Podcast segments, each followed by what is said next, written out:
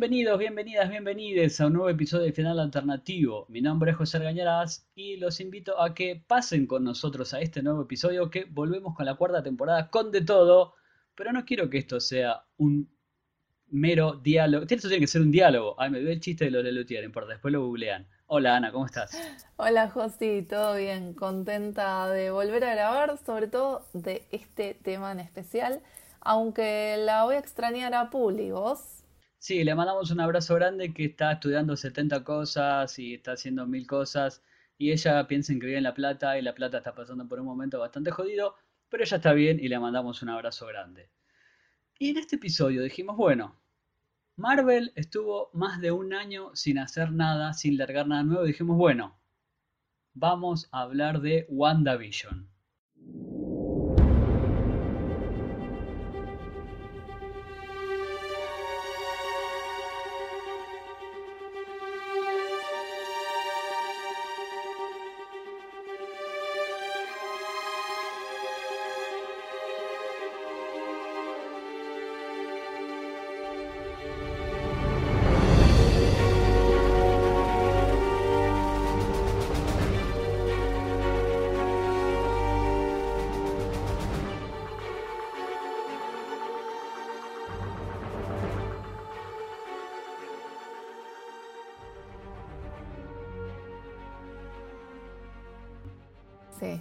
Favor, qué nefasto que fue el 2020 en todo sentido y encima no tener esta vía de escape eh, fue como tremendo para nosotros los fans.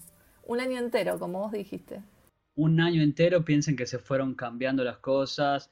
La llegada de Disney Plus con The Mandalorian, que fue la verdad que tremendo, fue la carta ganadora que todos la vimos y la amamos. Pero faltaba algo de Marvel. Y dijimos, bueno, Está bien que teníamos las de Netflix que fueron barridas bajo la alfombra, o no. Hay rumores muy fuertes en el momento que estamos grabando esto que quizás vuelvan Charlie Cox, Vincent D'Onofrio, quizás Bernthal, en películas, en Strange, en Spider-Man. Los mejores, los mejores. Sí, vuelven. Eh, y sí, mientras rescaten a justamente a los personajes, a los actores que valen la pena de ese universo, yo estoy en modo Mulder. Quiero creer, o sea, quiero creer que vuelve eh, Charlie Cox como Matt Murdock, eh, quiero creer que vuelve Vincent D'Onofrio como Kingpin, y los veo, la verdad es que los veo integrándose en la próxima Spider-Man. Ya hay tantos cameos en la próxima Spider-Man que, que les hace uno más, ¿no? Además se le varían la vara porque sabemos que Daredevil es una de nuestras series favoritas. Busquen el episodio que hicimos sobre ella estos son grandes actores y creo que, como dije y me repito, elevarían mucho la vara otra vez en el MCU, que también hay rumores de que se, se vienen Emilia Clarke, Olivia Colman. La verdad que estaba apostando mucho, mucho Marvel en esta nueva fase del MCU con lo de Disney Plus. Sí, fuertísimo, fuertísimo. O sea, sabemos que siempre fueron de convocar estrellas eh, con un gran star power, con mucho talento, ganadores del Oscar, todo, pero era para cine, no nos olvidemos que siempre era para cine. Ahora, como vos dijiste, es todo para la plataforma de streaming y tener este nivel de producción en las series es algo que creo que le jugó muy a favor a esta nueva fase del universo cinematográfico de Marvel, porque en definitiva estamos hablando de la fase 4, que iba a arrancar con Black Widow, y en vez de Black Widow arrancó con WandaVision creación de Jack Schaefer, que también y conecta con lo que dijiste vos, es la guionista o co-guionista de Black Widow, que prometemos que vamos a hacer un episodio porque si no, Ana directamente nos mata. No, sí, chicos. Sí, ya saben, ya me conocen. F, por, la forma en que fue terminada su aparición en el MCU. Eh, arrancó bueno, esta serie la verdad que se nota desde el momento cero en que tiene todo el billete, toda la producción de Marvel detrás. La verdad que a nivel visual es impresionante. Los primeros episodios decís, wow, esto es televisión, o sea, es increíble. Sabes que sí, eso que dijiste vos, ese amor por el formato, o sea, a pesar de que, de que es streaming, que no es estrictamente televisión, eh, el amor por justamente la historia detrás, ¿no? La historia de, la pantalla chica, eh, de las sitcoms, de las técnicas que se utilizaban en ese momento, porque la serie arranca como con estos homenajes a sitcom de los 50 y de los 60 en blanco y negro y todo lo que se produce en el set es respetando las técnicas y los elementos y los conocimientos que había en esa época. Eso es la verdad que creo que se refleja, que se nota en todos los detalles y, y la verdad que a mí me voló la cabeza. A mí me encantó otra cosa que hace muy inteligente Disney Plus y Marvel y toda esta, esta gran monstruo que amamos, pero que también le, decimos que, bueno, no ocupen todo en los cines, pero bueno, esa es otra discusión que daremos en otro momento que ya hemos dado en este podcast. Cuando haya cines, la que es que largan. no entremos ahí que me pongo tres. Cuando haya cines, exacto.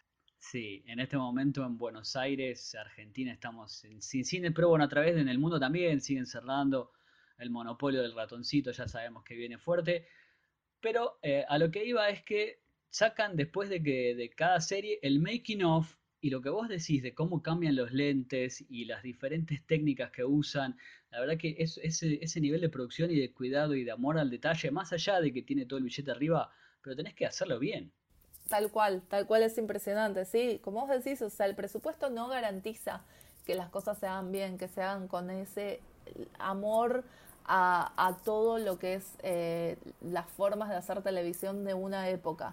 Hasta los efectos prácticos se hicieron con los cablecitos, las cosas colgando de los cablecitos eh, para hacer como si fuera en, en Bewitched, ¿no? Cuando ella hacía sus trucos y movía todo. Bueno, como un amor por, por todo eso, un homenaje que además era en ese sentido funcional a la trama, o sea, todo lo que todo lo que iba pasando en la serie como que te iba develando cierto misterio de fondo y a mí me encantó cómo hicieron eso, cómo rompieron la fórmula y de repente estaban narrando desde otro lugar completamente distinto. Me, encantó eso de romper la fórmula porque esto se sitúa post-Endgame, que fue, ahora ya lo podemos decir, y claramente el final de una época mal. Si vos fuiste a ver Endgame varias veces al cine y vas a saber que eso marcó un antes y un después, y ahora que estamos más o menos, vieron que siempre la contemporaneidad nos condena a la miopía, pero ahora que estamos un poquito alejados, decimos, wow, esto fue terrible. Y, esta serie empieza hablando, y eh, creo que por eso lo que nos engancha a todos es el luto después de, después de todo. Porque, y arranquemos ya hablando que se estrenaron tres episodios. Wanda. Ah, miren, también este, conectamos con, con, los análisis que hizo Ana en el canal de Lucas Baini en, en cámara en mano, cómo ella fue también viendo, o sea, la vio de entrada que dijo, bueno, Wanda, al sufrir tantas pérdidas, se refugió en lo que más ama. Y creo que ese mensaje para este, este mundo de pandemia 2020-2021 es, es, hermoso. Decir, bueno, ¿a dónde me voy? Me veo de lo que más amo y amaba las sitcoms y la televisión y la ficción. Ese mensaje creo que nos tocó a todos. Sí, nos pegó fuerte a todos tal cual. Yo creo que el momento en particular en el que salió la serie eh, potenció eso. O sea, ya el mensaje es poderoso en cualquier contexto pero más en este. Eh, entonces es como que la serie lo tenía todo, porque tenía esto que decíamos de ese misterio de fondo, este amor al detalle, este volver a ver a los personajes que extrañábamos tanto después de un año y el formato semanal que la benefició mucho. Creo que salieron dos episodios juntos, la prensa vio tres, después el tercero salió aparte, porque es como que rompieron con eso cuando todo se volvía a color, después de los dos primeros episodios. Em, había como un quiebre ahí, si bien era más visual que narrativo en ese momento, me parece. Em, pero a partir de ahí, cómo empezaron a usar en cada episodio los recursos propios de una década, de la televisión de una década, para contar en función a esta historia de fondo, que es lo que vos decías, ¿no? Una historia de luto, una historia de, pérdida, una historia de amor. Em, fue en verdad espectacular y yo creo que ahí tenemos que aplaudir lo que se arriesgaron. Porque me parece que si hay algo que hicieron fue correr un riesgo, como decíamos, romper esta fórmula eh, narrativa perfecta en la que todo funciona bárbaro y también se la jugaron eh, visualmente, creo que se la jugaron desde todos los aspectos. Sí, sí, la verdad que fue, es, hermosa la serie. Eh, convengamos que yo particularmente fui muy crítico del principio, dije, ¿a quién le está hablando esta serie con esas con esas sitcoms viejas, hechizadas, todas esas, y llega un momento que hay un quiebre y compré, pero definitivamente yo confieso y me hago cargo que cuando empezó dije, bueno, esto es más de lo mismo, me quieren vender, y no, la verdad que me, me cerraron la boca. Me saco el sombrero, yo siempre soy muy crítico de Marvel, pero acá en esta serie para mí va derecho a lo mejor del año seguro. Sí, de una, de una. Y creo que conquistaron a muchos escépticos como vos, ¿no? Que ya tenían como por ahí esta, esta defensa, esta muralla de mm, Marvel es más de lo mismo. Y no, eh, en verdad que, que, se notó mucho como esa apuesta fuerte que hicieron, que me pareció todavía más fuerte al tratarse del primer producto de esta fase, ¿no? Porque como decíamos, Marvel que tiene todo su universo dividido en fases, se había terminado la 3 justo, pero justo, justo antes de la pandemia. Eh, la 4 iba a arrancar en el cine y empieza directamente con WandaVision. Una, una ficción que de repente tenía dos protagonistas no tan conocidos del universo cinematográfico de Marvel que tuvieron que cargar en sus espaldas todo el peso de este nuevo comienzo. Sí, vos lo dijiste, dos no muy conocidos en el universo Marvel, pero la verdad, la verdad que son dos bestias de la actuación, tienen un rango increíble. Elizabeth Olsen, la verdad que yo no la había visto mucho. Y acá se pone, como dijiste, en el hombro todo. Paul Bettany es una bestia siempre y acá también lo vuelve a mostrar, pero acá está todo en Elizabeth Olsen que la descoció. Todo el elenco me parece que, principalmente ellos dos, pero después Kat Dennings, que bueno, el final de Kat Dennings fue medio raro, creo que es una de las pocas cositas que se le puede decir. Eh, Teyona Parris, eh, me pongo de pie, Catherine Hahn, que estoy muy contento de que su temita de cuando cantó Agatha haya explotado, que es una bestia la actuación que la amo desde siempre, pero acá la conoció el público masivo, que eso también es algo que me gusta aplaudir mucho de Marvel, que pone a actores bestias y los hace explotar en el mundo, eso es fantástico. Eso es cierto, eso es cierto y además creo que funcionó en dos sentidos porque también ella es como la representante máxima de la sitcom en, este, en esta ficción en particular y, creo que así hicieron con varios, ¿no? Que convocaron a, a varios actores y actrices que, que siempre fueron como eminencias de, de, la comedia de situación y los pusieron acá como para justamente seguir metiendo guiños, seguir metiendo esto que decíamos del amor por el detalle y bueno, nada, y darnos más a los fans que también hay que decir esto, que estábamos semana tras semana tratando de em, adivinar qué pasaba, tratando de teorizar, tratando de dilucidar este misterio de fondo. Eh, como vos bien dijiste, José, yo desde el principio conecté mucho con esto de que Wanda se estaba em, recluyendo dentro de sí misma para crear esta realidad alternativa, qué sé yo, pero así como la PM podría haber recontra equivocado, porque en definitiva las teorías creo que se volvieron más un ejercicio de eso, ¿no? Como de divertirnos semana a semana y de, que ver, de ver qué interpretaba cada uno. Y a mí me parece que cuando una serie em, fomenta tanto, está tan abierta la interpretación, es como que creo que habla bastante bien, que es bastante rica. Eh, ni que hablar de que hay todo un universo ya atrás que tiene más de 10 años. Sí, me encantó eh, lo de las teorías. La verdad que yo estuve explotando todas las semanas. Los miraba a ustedes, a Marvelfix le mandamos un abrazo a Sebi. Eh, todo, todo lo que era 10 teorías de esto. Eh, M-Word, que era Mephisto, que todos esperaban que, apareciera, pero no apareció. Y me parece bien. Este, creo que hubo también gente que se enojó porque no pasó lo que ellos querían. Pero bueno, me parece que eso es mérito también de los guionistas, que dicen, bueno, esta serie es así, así, así. Vos podés decir que puede ser B, C y D, pero nosotros lo hicimos de acá a acá.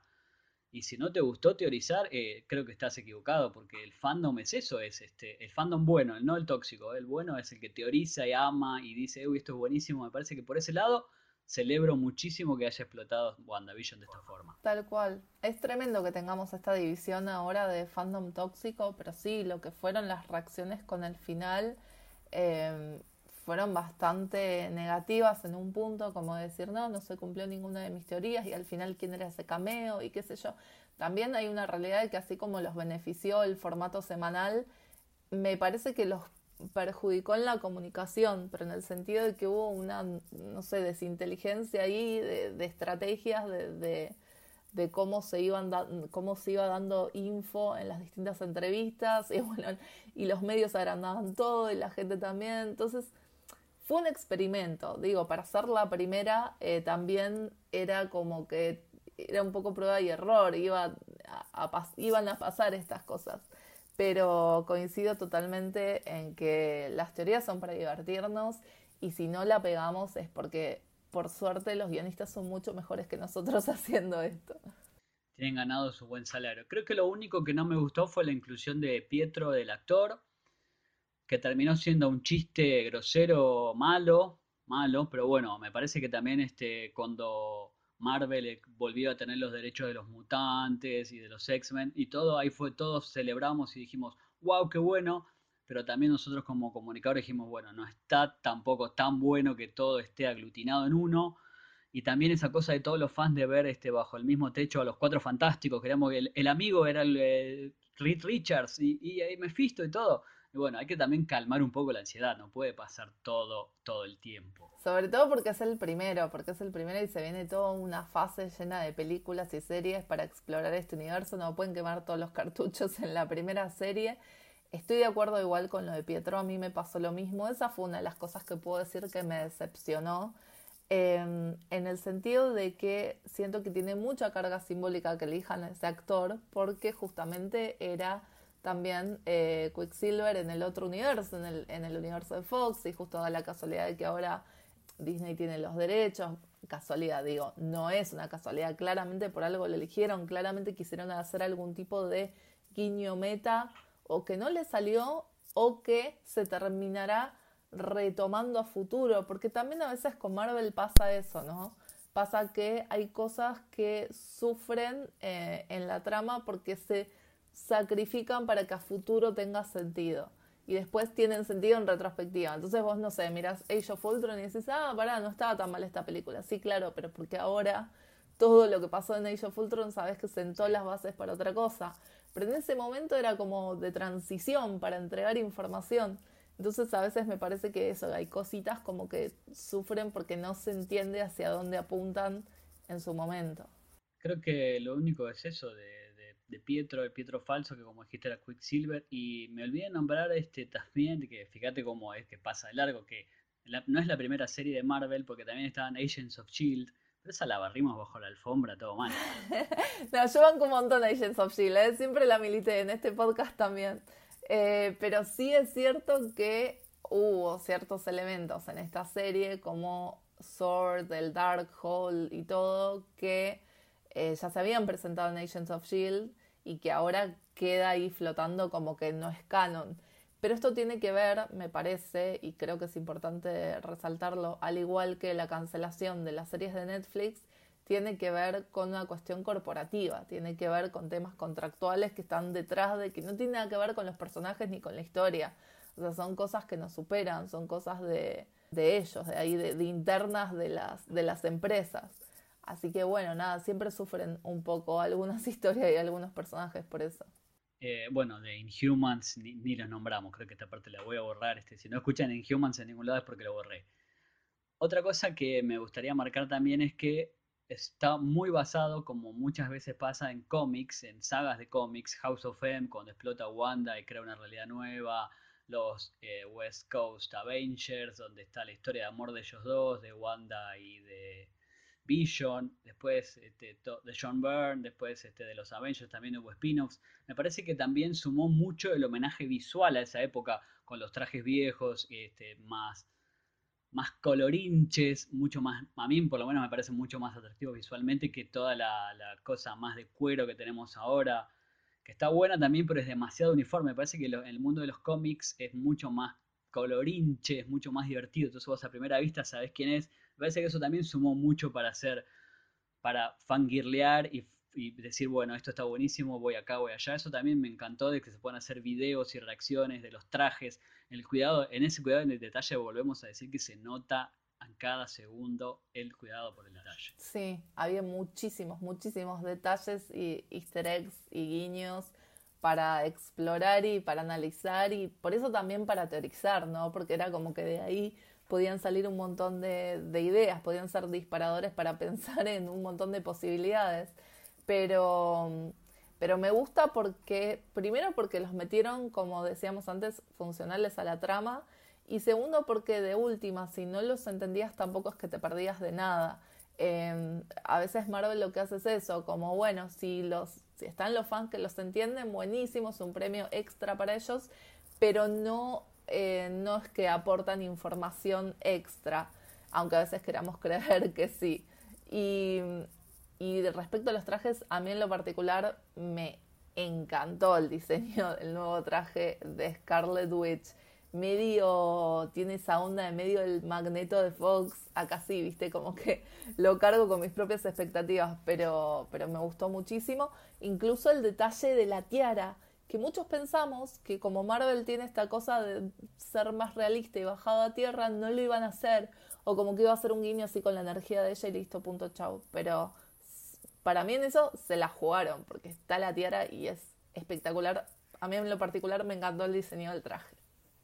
Quiero dedicarme un ratito también este, a. Ya hablamos maravillas de Elizabeth Olsen y Paul Bettany. Me gustó mucho también su pelea contra el mismo de White Vision. O sea, no dijimos full spoiler, ya, no, ya fuiste, full spoilers. Quiero también este, marcar lo de Catherine Hahn y sus diferentes. Eh, cómo se fue adaptando a las épocas, como la amiga molesta de acá, de allá. Que termina explotando siendo una villana, que no es tan villana tampoco. Eso me, me encantó que no hay un villano, el villano en realidad es el dolor y el duelo, o sea, puede ser el ser más poderoso del universo Marvel, que lo habíamos visto en Endgame, un poquito, que con una mano tenía Thanos, con la otra una gema, y vos decías, bueno, esta, esta, esta mujer es espectacularmente poderosa, pero igual se le muere la familia y se le muere el marido, el novio, y, y el dolor es el mismo para todos, o sea, creo que eso es espectacular, y Catherine Hahn abrazando esa, esa dicotomía de ser villana y no villana, me parece que es espectacular. Tal cual, coincido con ambas cosas. Em, o sea, lo que es lo que hace Marvel de humanizar a sus superhéroes, yo creo que es la clave para que todos estemos enganchadísimos con estas historias. Em, y lo del duelo después de Endgame era algo que, si bien se vio venir, yo no sé si nos imaginamos que lo iban a como que lo iban a afrontar de esta forma, porque ya en, no sé, en Spider-Man había pasado en la última que hicieron como una referencia, un chiste y listo, chau, pasó. Entonces todo ese peso dramático de repente era como, bueno, pero pará, y todo esto que acaba de pasar, y acá se retoma en WandaVision. Y me parece que se retoma no solo con la historia de Wanda, sino también con la historia de Mónica Rambo, que está buenísima esa subtrama que metieron ahí, de repente historia de origen de una superheroína nueva en eh, la primera serie del universo cinematográfico, lo cual me parece está buenísimo porque te habla justamente de que a futuro van a conectar con muchas otras series, pero no hace falta que, que, sepas nada más, ¿no? Queda ahí. Y respecto a Catherine Hahn, sí, bueno, como dijimos antes, es una eminencia eh, de la sitcom y de la actuación. Y a mí también me gustó muchísimo su papel. Tal vez esperaba más de ella hacia el final, pero también siento que a veces, como decíamos, estas, em, estas decisiones como dejar ponerle colgado su personaje para que a futuro se lo pueda retomar en algún lado, hace que pierdan cierto peso dramático. Eh, sin embargo, me gustó todo porque es ella y es increíble. Incluso su flashback a la época de los juicios de Salem y cómo metieron esa es otra cosa, Josi, cómo metieron toda la magia en esta serie de lleno, se metieron con la fantasía, pero a pleno, algo que venía siendo más de ciencia ficción que otra cosa. Sí, y vamos a llegar ahí de la magia que me parece que hasta codificada por colores, porque Wanda tiene su color de magia, Agatha tiene su color de magia, Doctor Strange, que bueno, ahora quiero ver ya Doctor Strange, el de Multiversity of Madness, o sea, dámela ayer quiero ver que explote todo. Aparte con el final, final, la escena final de ella estudiando, eh, lo, de la magia es fantástico. Y creo que también este va, sí, en este universo de verdad se está expandiendo para todos lados.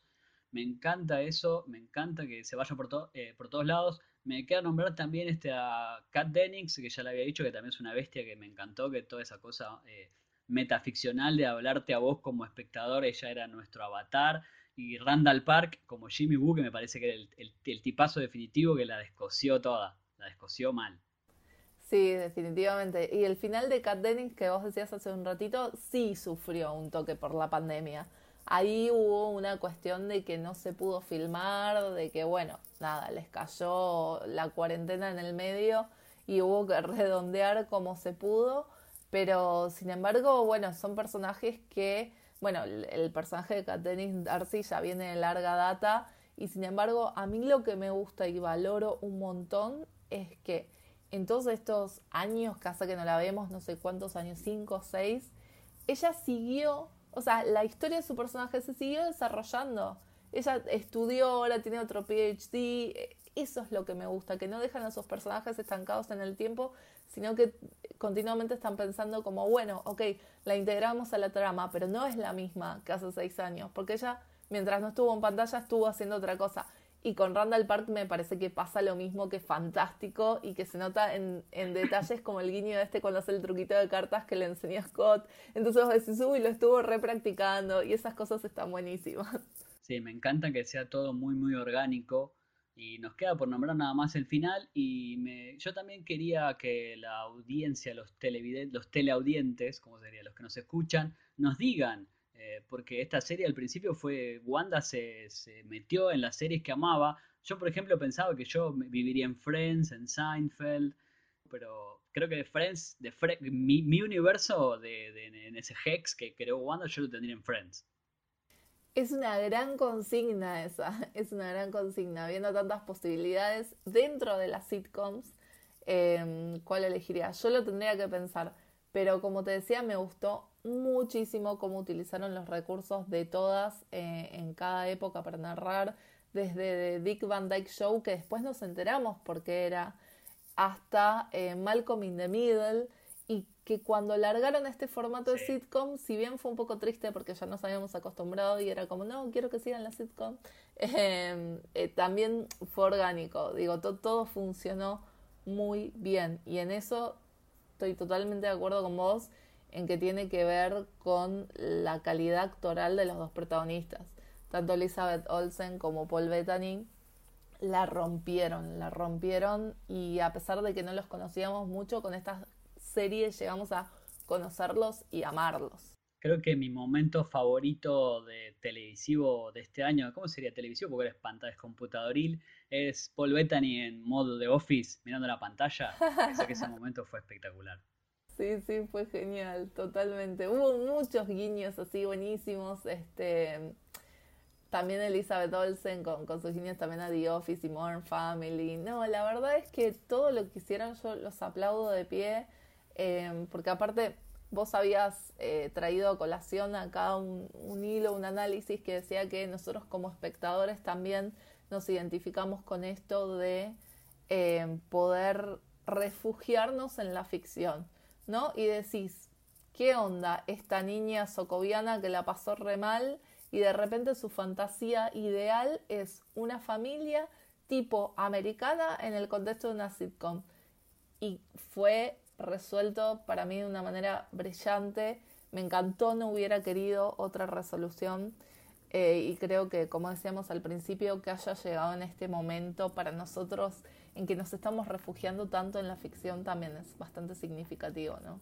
Sí, el hilo que vos decís es de Tomás Balmaceda, arroba Capitán Intriga, que lo vamos a poner en nuestras redes seguramente, que él decía que él también se sintió lo que vos decís muy identificado con eso, porque todos nos educamos sentimentalmente mirando eh, desde Alf, eh, la familia Ingalls, si son más viejos, bueno, Friends, Seinfeld, o sea, todos tenemos esos tropos en la cabeza, todos quisimos vivir en Nueva York con amigos, y, eso que lo, toma Wanda y lo lleva a su mundo de dolor me parece que es como el moñito que cierra para esta serie, que la verdad que yo no tengo más que cosas buenas para decir de ella. La amé y está entre lo mejor del año seguro. Eh, una sorpresa grande porque yo no esperaba nada, o sea, no esperaba nada de WandaVision y me, me encantó. Sí, hasta el título, ¿no? Hasta el título que todos decíamos como, ¿qué WandaVision? Los nombres de ellos dos juntos, como si fuera un ship, ¿qué onda? Y al final era como la visión de Wanda o la televisión de Wanda. O sea, hasta en ese sentido, digo, estaban, estaba todo pensadísimo.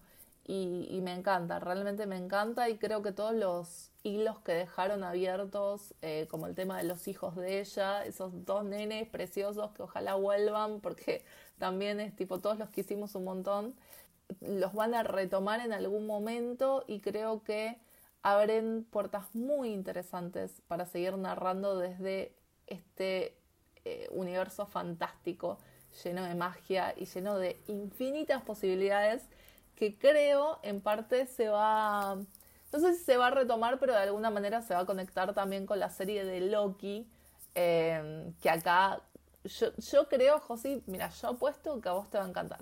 Porque esto que decías de tomar cosas de los cómics, me parece la otra vez eh, charlando con la gente decíamos, es una de las series más cómicas, o sea, se ve comiquera, se ve como con esa identidad visual y con esas ideas eh, disparatadas que pueden explotar y que de repente creo que se va a ganar a una gran audiencia también.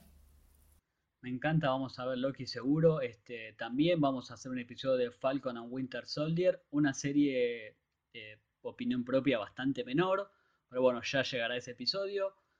Pero celebramos mucho que Marvel apueste a cosas nuevas, eh, que eh, en este contexto de pandemia y todos encerrados y streaming nos vino bárbaro, WandaVision para llorar. Yo la verdad que en un momento lloré, no, no voy a mentir, me, no, me saca mérito de, masculinidad haber llorado. Ay, por favor, obvio, obvio, todos lloramos. Si no llorás con WandaVision no tenés corazón, porque es una serie, como dijimos, sobre el luto. O sea, la verdad es que si un tema tan universal como ese ya no te pega, eh, anda a verte, porque hasta Vision lloró, escúchame. Bueno, Vamos cerrando, me parece que nos quedó afuera lo de los pibes que van a ver en Young Avengers, pero tampoco vamos a extendernos tanto porque las alabanzas tampoco van a ser tantas. Disney, te queremos, pero si no, no si no nos pagás acá, para no, no, te hablamos más bien de vos. Vamos a decirme de tus redes donde vamos a seguir discutiendo porque nos encanta. Como ven, la cultura pop nos encanta y cuando acierta una gran compañía, nos gusta decir la verdad, la rompieron. Sí, tal cual, tal cual, amamos. Y bueno, a mí sí, me van a ver hablando mucho de Disney porque bueno,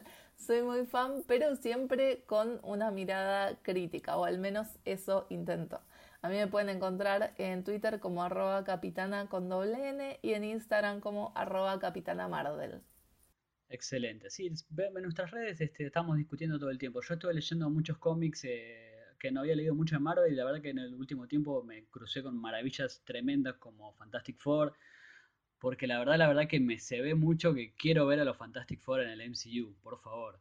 Eh, mi nombre es José Gañarás, ya lo dije, mis redes son arroba José con Z al final. Las del podcast son Final Alternativo en Instagram, Final Podcast en Twitter. Y vamos a seguir amando y bancando a WandaVision. Y queremos que nos digan este, en las redes cuál sería la, su WandaVision propia, dónde se refugiarían, en qué sitcom se refugiarían. Yo, por ejemplo, dijo, dije Friends. Ana lo dirá en las redes de ella cuando se le ocurra. Pero nos vemos en la próxima. Beso. Chao.